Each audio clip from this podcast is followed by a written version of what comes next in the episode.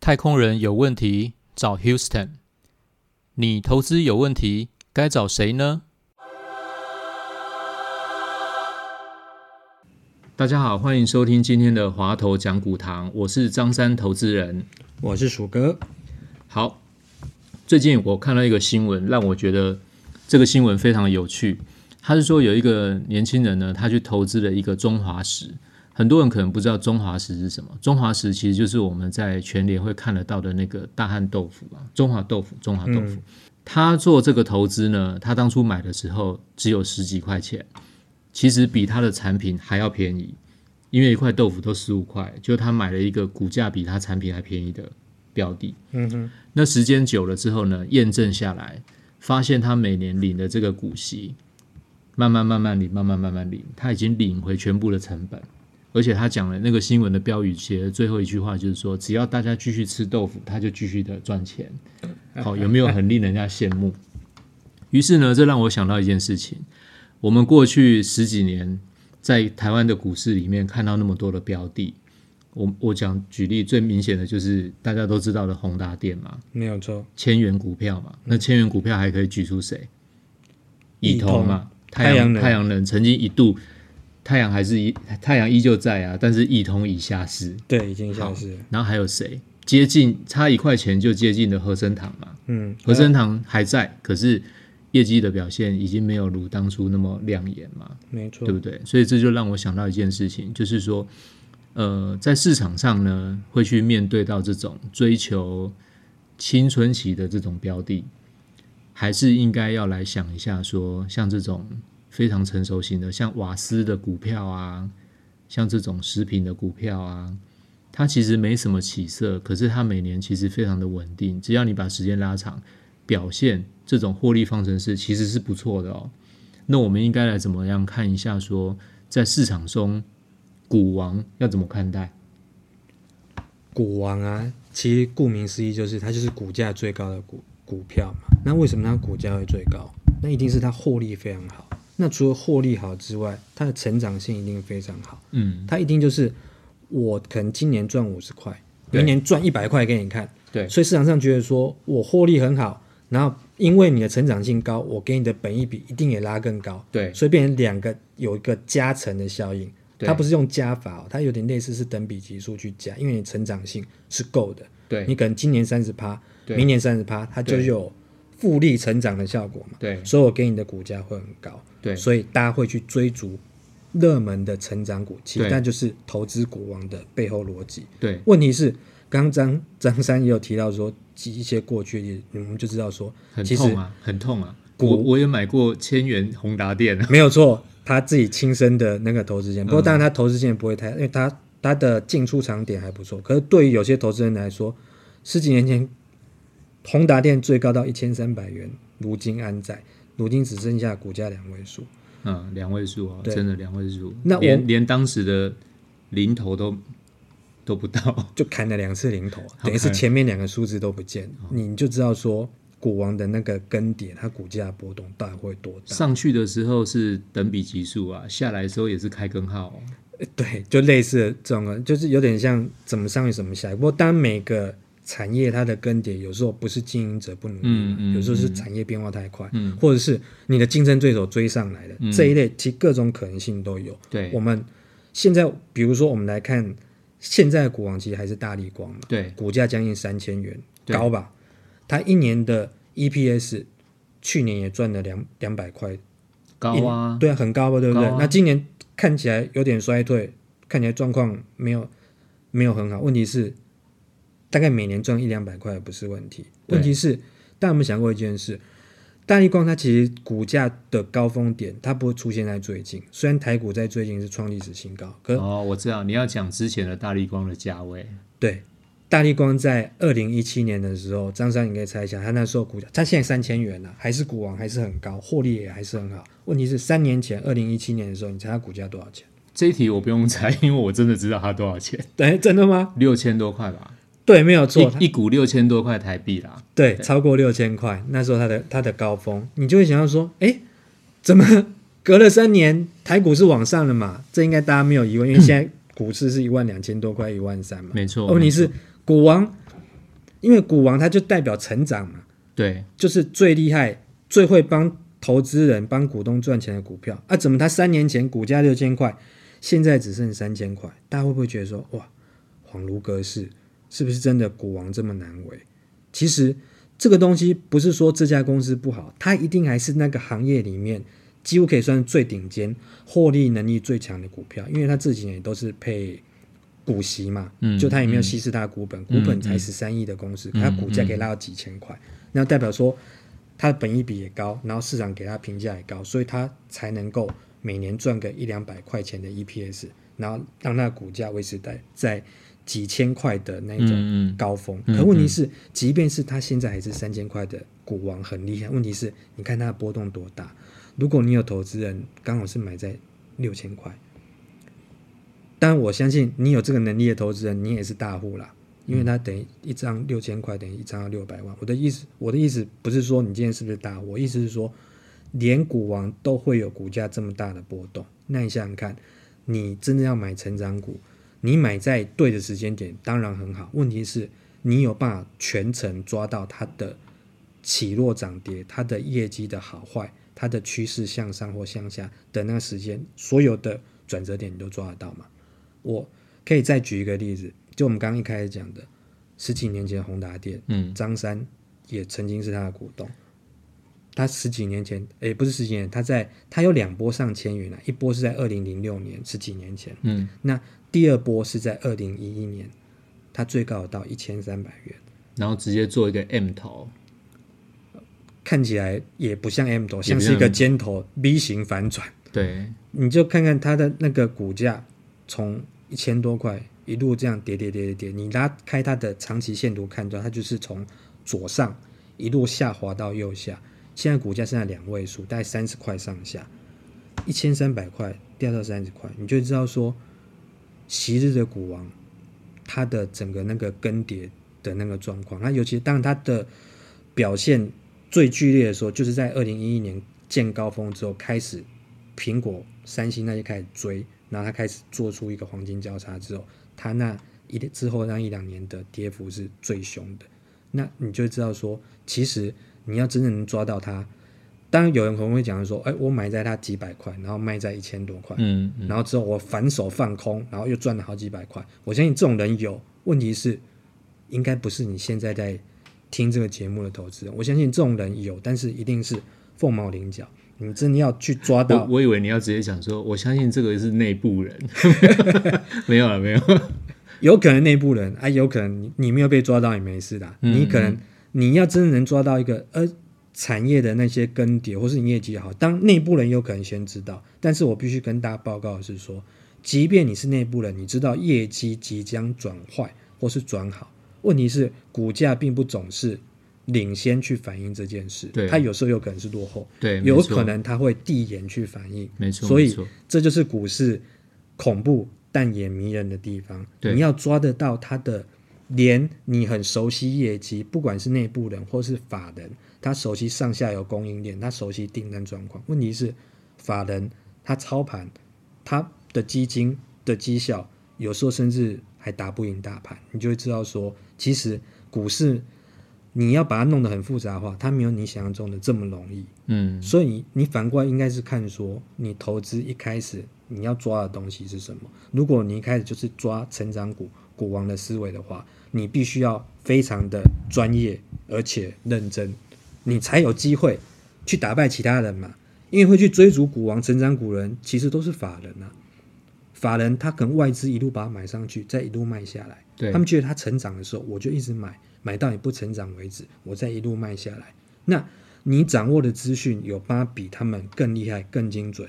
你有办法比内部人，你有办法比那些法人更厉害，那你当然可以做这件事。可是如果没有的话，你可能就要稍微考虑一下，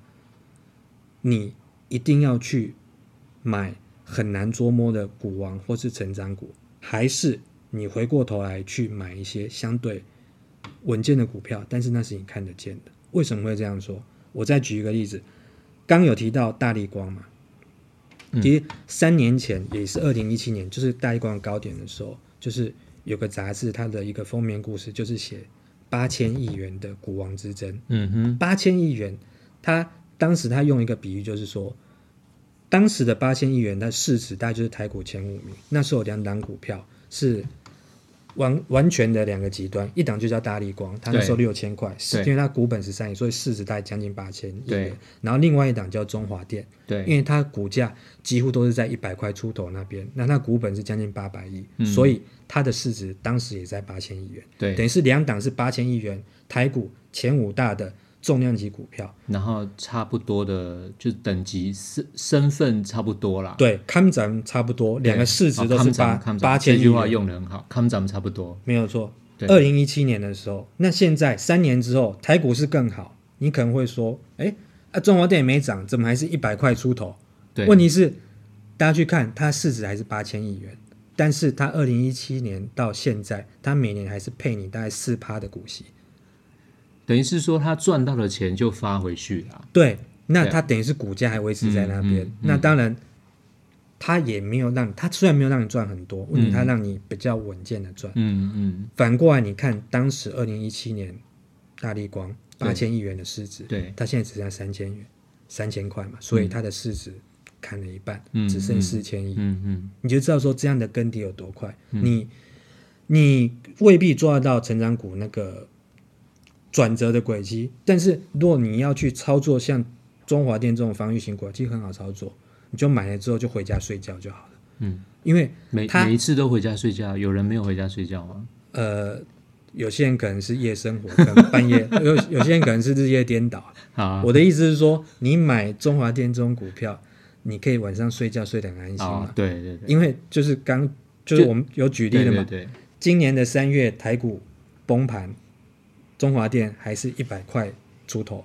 那现在很高，它还是一百块出头。但意思是说，你股价的涨跌跟它它跟大盘的联动性其实很低啦，所以很多人说它是防御型股票，甚至它可以当做是你跟其他比较风险比较高的资产搭配，降低波动的一种投资组合。哦，就像买这种股票，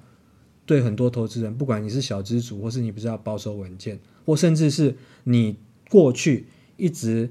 呃沉迷，呃，应该是说你一直很想要靠着成长股来赚大钱，投资人，你有没有想过，你要不要试试看，用你一部分的资金去试试看这类型的股票？嗯，嗯它相对来说可以带给你不刺激、不精彩，但是相对还蛮稳健的报酬。这样的话，你有没有考虑到，也许它可以慢慢去让你去找到说真正适合你的一种投资方式？那嗯那我可以再举一个例子，就是除了刚刚就是大力光跟中华电比较之外，大家想一下，现在台股最热门一档股票应该就是台积电嘛，因为它创了历史新高，对一个人的五零，对对，市值将近十二兆元。对，那你会觉得说，哇，它现在你拉开它的线图，就是从左下到右上，尤其最近这十年，对就觉得哇，股价一直涨涨涨涨不停，看起来不像大牛股，看起来像是一档标股。那我会举台积电，就是说，大家回头去看一下，你去拉开宏达电的线图，不多，你把它用呃月线月线图去看，你把它嗯拉长到二十年去看。嗯呃，从两千年前后开始，一直到二零一零、一零二零一一的那前十年，宏达电的走势其实就很像最近这十年台积电的走势，它就是一副股王成长股很强的走势。好，这边我补充一下，借借我一一下补充一下。好，因为当时啊，我我以一个宏达电投资宏达电失败的股东 来讲一下当时的案例。当时是我不晓得大家还记不记得有一个东西叫 PDA。有，PDA 在两千年的时候出来，它是一个掌上型的记事本，没错，但是没有通讯功能。那那个时候呢，有一些公司就开始去把手机把它整合起来，像易利信就开始出了一个可以触控的一个手机。我、你记得这种这种手机吗？有有。开始出现这种东西当。然还有一支笔，对？塑胶的对对对对上面写字。然后那个时候宏达电，我我提一下，是因为宏达电当时就是鼠哥现在讲说，当年不停的往上冲是这样的模式，因为它就很快速的跨入了这一块，它吃下了所有的 PDA 市场。嗯，那其实股票市场也是这样，因为这些法人资金或者是市场资金，呃，讲嗜血嘛，好像也不能这么说，它嗜血，应该是说资金就是非常的实际，因为为了要降本求利，所以在他那个时候，他看到枪打出头鸟嘛，那宏达电打掉了 PDA，所以所有的资金全部拱到宏达电去，嗯哼，但是宏达电一直涨，一直涨，一直涨，就进入了鼠哥刚刚讲的这个四十五度角往上的曲线，一直往上走，也引来了许多的跟进的竞争者。没有错，但是它可以投入的资本跟投入研发的这个，像三星啊，像那个苹果，投入的资源比它大非常非常多，所以瞬间这个出头鸟又被人家打掉了。所以这就是宏达电的故事，就是它如何丰富精彩的从左下角一直的走到一千元，然后我还记得那时候破千元的新闻的头版头，这样很风光。然后之后它的整个市场地位跟它的整个优势完全被人家取代掉，就变成被那个韩国的厂商跟呃苹果全部都拿走。所以它从此失去了它的市场地位跟动能，结果开始虽然也是走一条曲线，只是方向不一样了，然后就一直一直叭叭叭叭叭叭，一直到现在的位置，这样子，对，没有错。所以，呃，投资朋友，你能够想象说，你从二零两千年到二零一一年的那个宏达电那样走势的位置，如果你回到十年前的那个场景、那个氛围之下，嗯，你应该会觉得说，大部分人应该会继续去看好宏达电，因为就觉得说，我连，我连苹果、三星我都不放在眼里，我股价又一千多块，我又赚很多钱，嗯。那我接下来，而且智慧型手机又是未来的大趋势啊，大家现在之后之几乎都是人手一机，尤其是苹果也进来，贾博士在二零零七年也开始推 iPhone 那些，也推了几年之后，可宏达电器它还有跟还算是有跟他们拼搏了一阵子。他二零零六年第一次上千元，他在二零一一年又第二波上千元，嗯是之后才走下坡。嗯嗯，在当年的那个环境之下，你会觉得说，哎，智慧型手机又是趋势，宏达电又是里面的佼佼者，嗯连苹果、三星都怕它，那它应该不会太差。对，你想想看，这样的氛围是不是很像现在的整个股王的感觉？我不是说台积电会变差，我指的是说大环境的因素、产业竞争的因素，嗯那些变数真的都太大。没错，你真的能够抓住它的话，那你就必须要向法人机构，你甚至要比内部人更认真。你要打电话去公司问他们的发言人，问他们的财务长，你们的业绩状况怎么样？你要跟法人一样去抠公司，你要随时紧抓着它的产业的脉动，嗯你才有可能跟上这种成长股投资的这种轨迹跟模式。否则它的依它的变化速度的话，你要怎么做长期投资呢？因为你去买到这种成长股，没想到三年五年后，它要么给你涨五倍十倍，可是要它有可能跌的只剩下连原来的十趴五趴都不到。你要想想看，你这样的投资，你可能原来一百块只剩下十块钱或五块钱，那你不但没有达到原来投资目的，你可能损失你存了非常久的一笔钱。所以你会不会觉得说，你用这样的投资是不是有很大的风险呢？没错啊，没错没错，所以，我们今天一个简单的结论就是跟大家说，你要去追逐股王，但是你一定要有一个观念，就是应该没有永远的股王，因为我们就历史轨迹来看，连千元的股王它都有可能坠落，甚至是还有的股王是从千元坠落之后还直接下市，那你就知道说产业的更迭、产业的竞争、大环境的因素它变化有多大。你要靠这样子去做长期的投资的话，你必须要非常的认真，你要有一些机运，你才有可能是那凤凤毛麟角成功那一位投资者。如果你没有那么有把握，或是你的风险承受度没有那么高的话，就像我们前面讲的，也许你反过头来选一些成熟的股票、防御型的股票，甚至让你觉得有点无聊的投资，就像我们刚刚举例的，比如说防御型的股票，大家常提的嗯中华电、这类型的股票，反而让你赚的比较稳健。嗯它让你赚的不多，问题是你五年、十年后回过头来看，就说，诶，我每年都可以领到还不错的配息。那这个产业它的波动性又很小，它也看起来它也不会消失。加上五 G，甚至以后也许五年、十年后又有六 G，它也是个未来的趋势。那每年的现金流都很稳健，这一类的股票，或是其他的防御型、民生消费这些类型，像张生前面投讲到食品股这一类的公司，其实反而波动没那么大，但是长期也许它的报酬率甚至还可以打败股王，打败成长股。嗯，没错啊，因为像中华电信，我觉得就是一个很不错的标的。为什么呢？因为你现在没电视，你不会怎样。可是如果你的手机断掉，你信不信零八零你会打到爆炸？没有错，所以它是一个高需求的标的啊没有，错这是一个蛮不错的、蛮不错的建议。没有错。还有一个朋友跟我开玩笑说，当年二零零八金融海啸，为什么电信股中华电跌的很少？因为很多人可能就是在股灾的时候急忙打电话去骂他营业员，所以电话通信费你这你这个朋友我也认识吗？应该你也认识。简单讲就是，我大概知道。这类型防御型的公司，它基本上比较不受，它是非景气循环股嘛，对，等于是你的景气高低，你的股市高低，经济成长的高低，对它影响是很少。没错没错。人还是要吃饭，人还是要通讯，对。所以基本上，即便它有跌，它跌幅一定相对整个大环境、整个大盘还要来得小。是，这让我想到一个经验，我也跟大家做最后的一个分享。很多的主力就是呃，应该是我们认识在过去的经验中，有一些主力他们怎么做呢？他其实是长时间保有现金，只有逮到机会的时候才会进场。可是他们绝对不会去买这种呃，鼠哥刚刚推荐的这种成熟型股票，他们都挑那种青青春期的，